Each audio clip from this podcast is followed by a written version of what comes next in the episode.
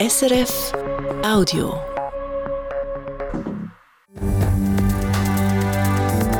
SRF 1, jetzt mit dem Regionaljournal. Regionaljournal Ostschweiz, das sind Themen heute Abend. Das Glarnerland ärgert sich über die neue Querspange bei Nettstel.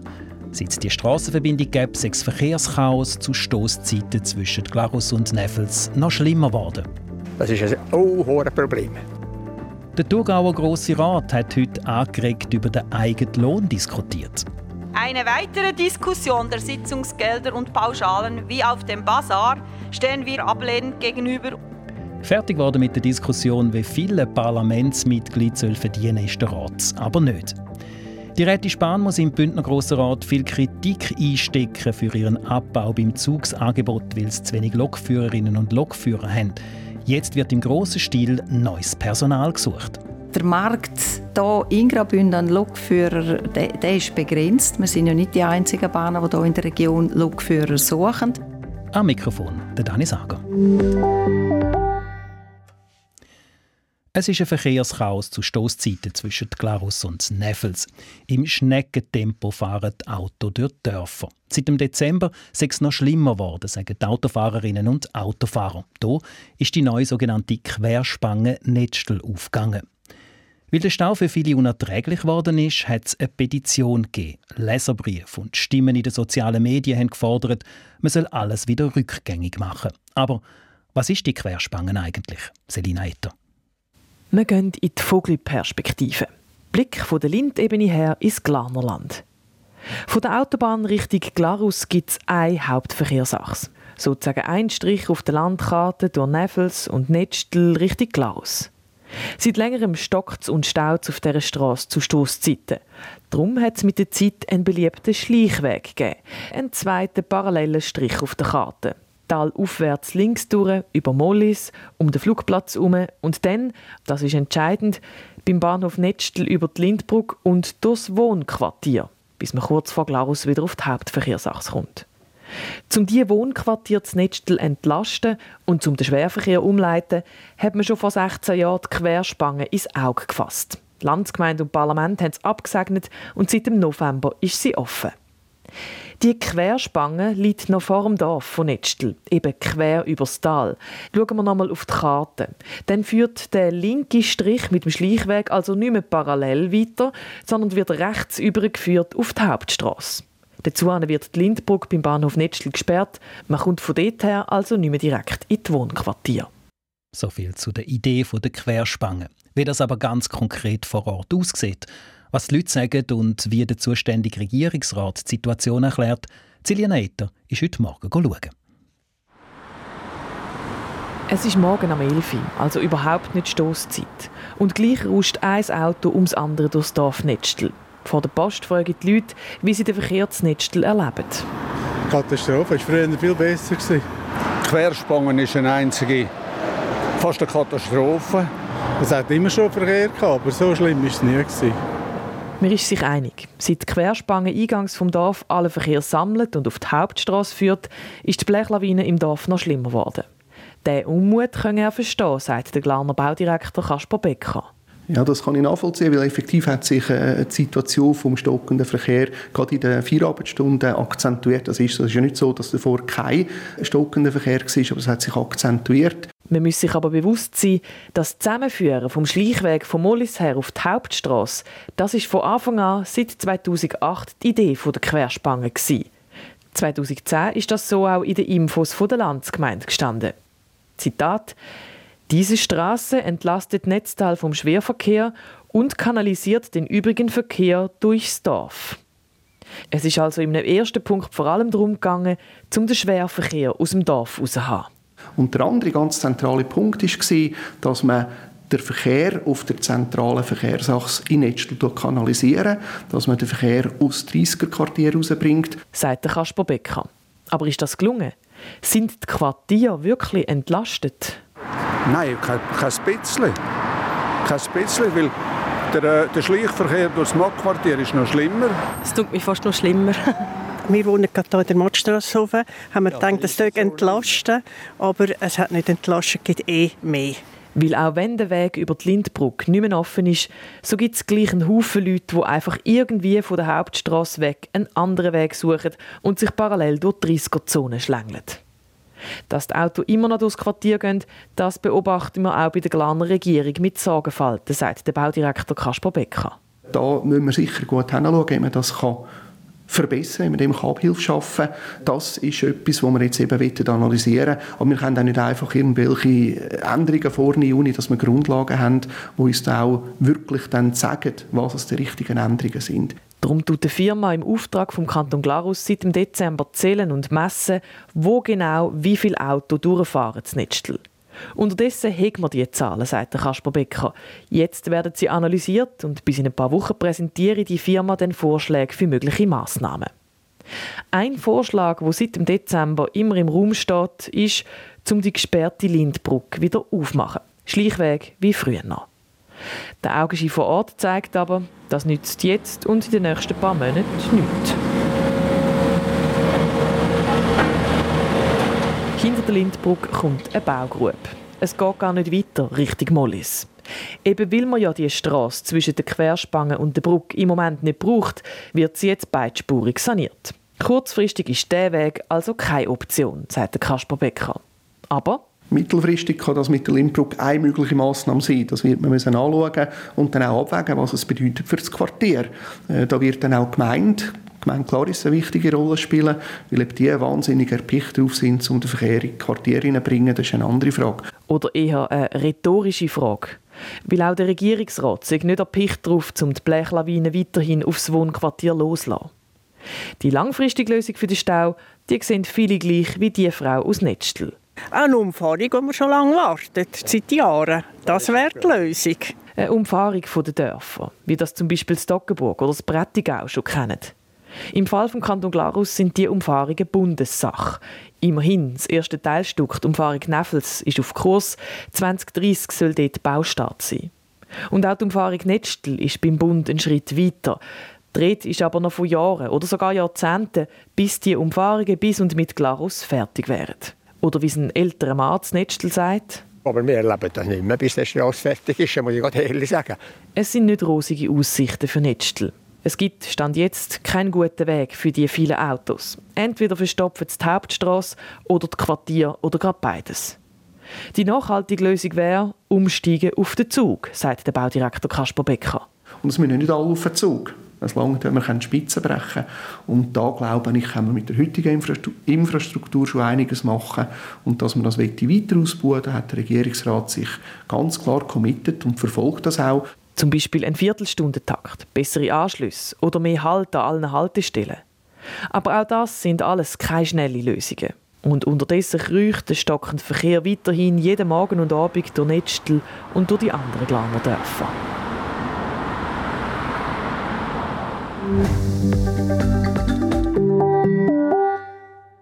Wie viel soll ein Mitglied vom Thurgauer Grossen Rat verdienen? Da gehen die Meinungen im Rat selber auseinander. Weil es eine neue Geschäftsordnung soll geben, ist auch die Entlöhnung der Parlamentarierinnen und Parlamentarier aktuelles Thema. Heute Morgen sind Zweifelden zwar noch kein Entscheid gefallen, es ist aber schon mal munter diskutiert worden. Karin Kobler. Aktuell verdient ein Parlamentarier oder eine Parlamentarierin im Thurgau 250 Franken für eine ganztägige Sitzung, für eine halbtägige sind es 150 Franken. Die SVP hat gerade am Anfang schon gesagt, dass sie über diesen Lohn eigentlich gerne nicht mag diskutieren und ihn einfach so lassen wie er ist. Der Stefan Dobler. Seit 2008 wurden die Ansätze nicht mehr verändert und im interkantonalen Vergleich kommen wir sehr bescheiden daher. Da muss ich Ihnen sagen, dass die SVP-Fraktion die Erhöhung der Entschädigung knapp mehrheitlich nicht mitträgt. Auch nicht mehr diskutieren muss man aus Sicht der SP. Es ist nämlich schon ausdiskutiert, sagt Barbara Detwiller. Eine weitere Diskussion der Sitzungsgelder und Pauschalen wie auf dem Bazar stehen wir ablehnend gegenüber und unterstützen die Vorschläge der vorberatenden Kommission. Die sagt, dass es durchaus Zeit wäre, um nach 16 Jahren einmal eine Lohnerhöhung zu machen. Und zwar von 250 auf 400 Franken für eine ganztägige Sitzung und 200 statt 150 Franken bei einer halbtägigen Sitzung, inklusive Vorbereitungszeit. So weit, so gut, könnte man meinen. Nicht ganz, weil nur schon bei den Debatten, ob man überhaupt will diskutieren sind Diskussionen losgegangen. Zum bei der SP und der Barbara Detwiler zu bleiben. Sie findet, es sei zwar ein Milizparlament, aber nicht jede und jede können einfach den Tag frei nehmen und einfach auf den Lohn verzichten. Diese Lohnreduktion wiederum gibt Einbußen in der Kaufkraft und bei der Altersvorsorge. Das kann es nicht sein, meine Damen und Herren. Wir wollen doch Vertretungen aus allen Bevölkerungsschichten und nicht nur von privilegierten Gemeindevertretungen oder Selbstständigerwerbenden, die es sich leisten können. Sie hat Hilfe bekommen von der Brigitte Kaufmann von der FDP. Es mag ein paar Wochen vor den Wahlen populär sein, die maßvolle Anpassung noch etwas zu reduzieren, aber das ist unnötig. Wir bleiben auch so ein Milizparlament. Ihren Seitenhieb von wegen Wahlen ist gegen die SVP gegangen. Jetzt zu sagen, es brauche keine Lohnerhöhung, das ist ein reiner Wahlkampf. Das hat Vico Zahn von der SVP nicht auf sich sitzen lassen. Also diese Argumentation darf man durchaus als lächerlich betrachten. Im Grossen Rat sitzen sei sowieso so etwas wie ein Hobby, ein entschädigtes Ehrenamt. Das ist sicher so, hat auch Ueli Fisch von der GLP gesagt. Er hat vorgerechnet, dass man auch mit einer Erhöhung vom Betrag im Rat nicht reich werde. Nach 16 Jahren sei es trotzdem an der Zeit. Ein sagenhafter Stundenlohn bewegt sich also deutlich unter der 20-Franken-Marke. Und wer im Volk glaubt, wir Kantonsparlamentarier verdienen zu viel, der ist nun herzlich eingeladen, sich selbst zu engagieren und für das Amt zu kandidieren. Der Vico Zahnt von der SVP bleibt dabei. Eine Erhöhung zum jetzigen Zeitpunkt braucht es nicht. Ich wage jetzt mal zu bezweifeln, dass schon ein beträchtlicher Teil dieses Rates das heutige Sitzungsgeld nicht einmal verdient hat. Somit äh, bitte ich Sie, meinen Antrag auf Nichteintreten zu unterstützen. Vielen Dank. Ob Grossrätinnen und Grossräte aufs Geschäft eintreten, also ob sie überhaupt darüber diskutieren wollen oder nicht, da ist heute Morgen offen geblieben. So weit sind sie vor lauter Debattieren bei der Eintretensdebatte nämlich nicht gekommen. In zwei Wochen steht das Geschäft wieder auf der Tagesordnung.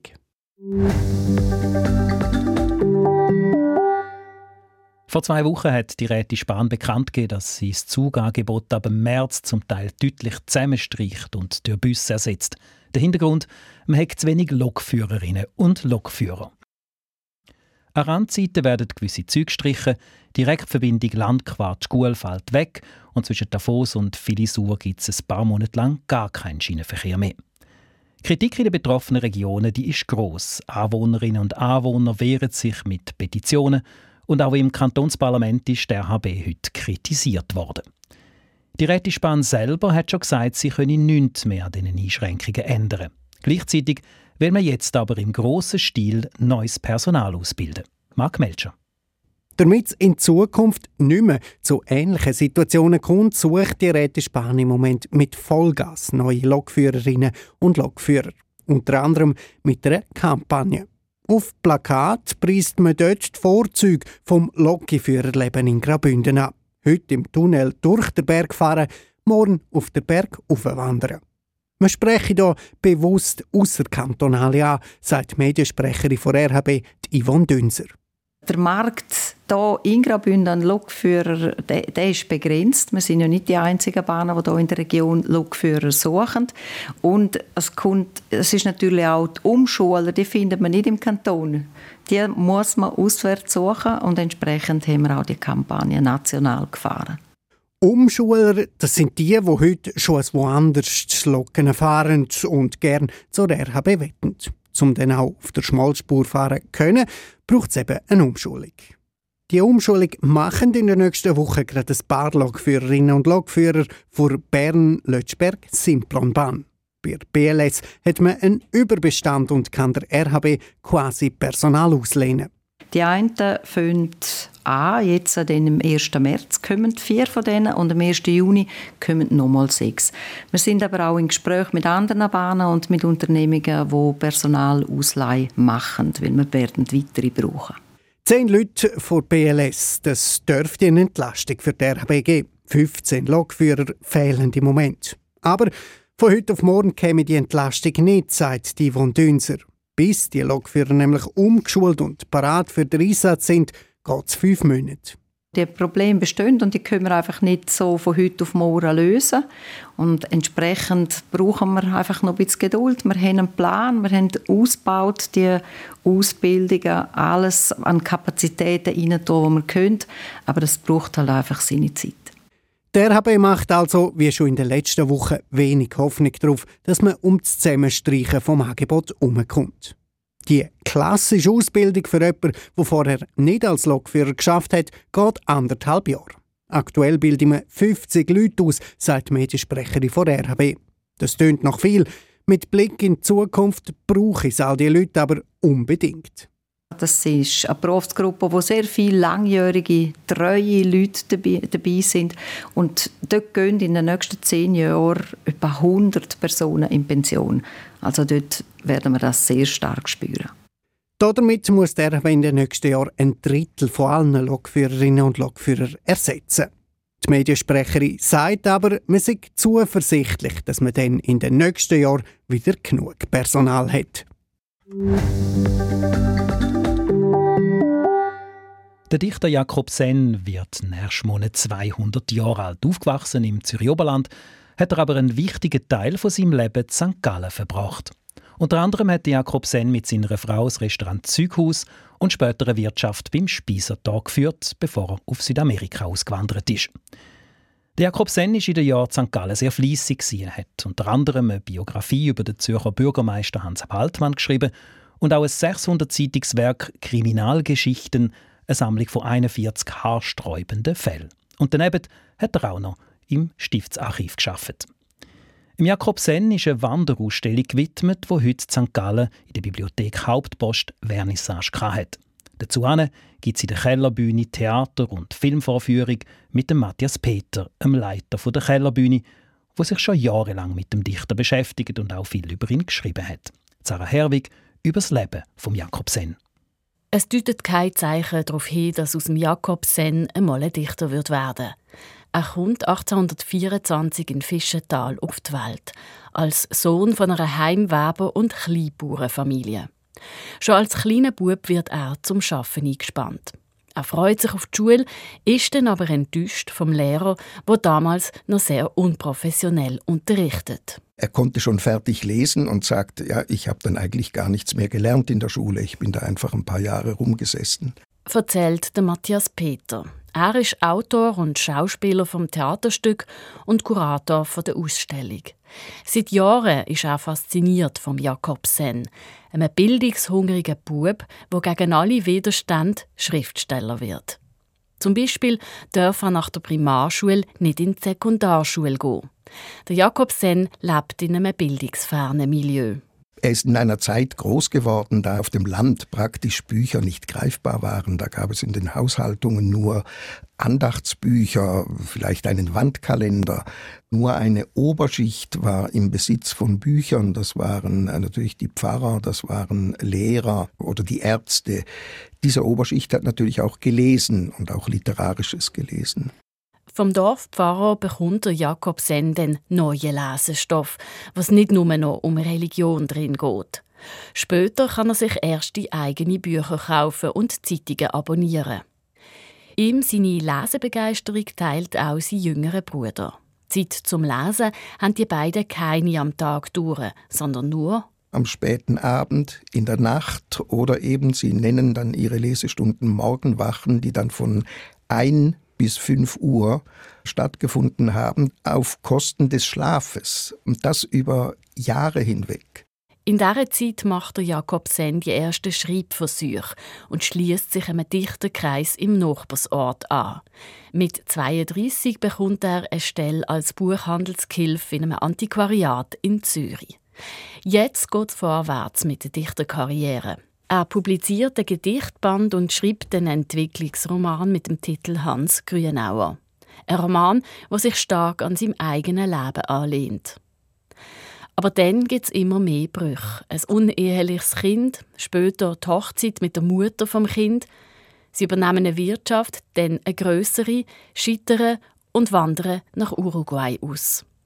Zehn Jahre später dann kommt der Jakob Sen in die Schweiz zurück. Ein weiteres Unternehmen scheitert und mit gerade mal 55 stirbt der Jakob Sen. Seine Leiche wird in der Limmat gefunden.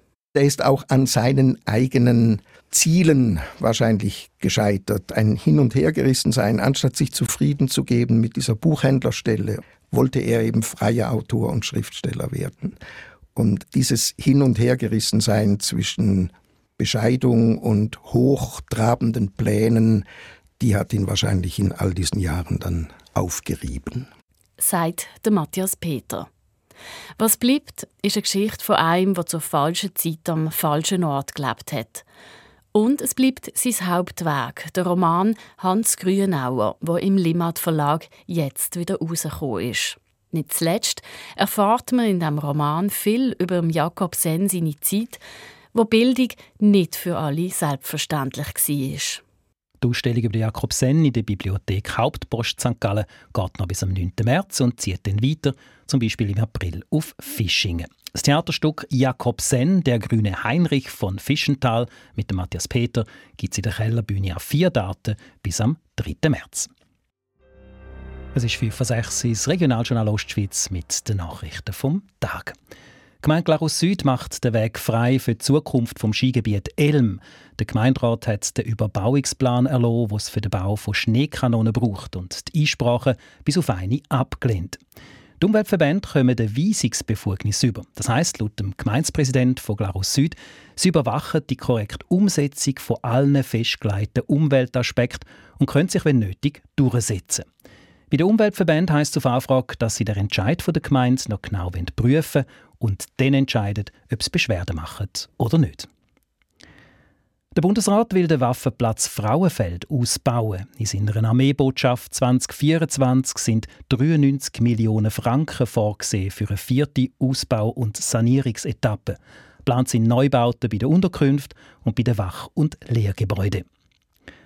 Steueramt vom Kanton Thurgau warnt vor gefälschten Schreiben, die im Kanton seit gestern im Umlauf sind.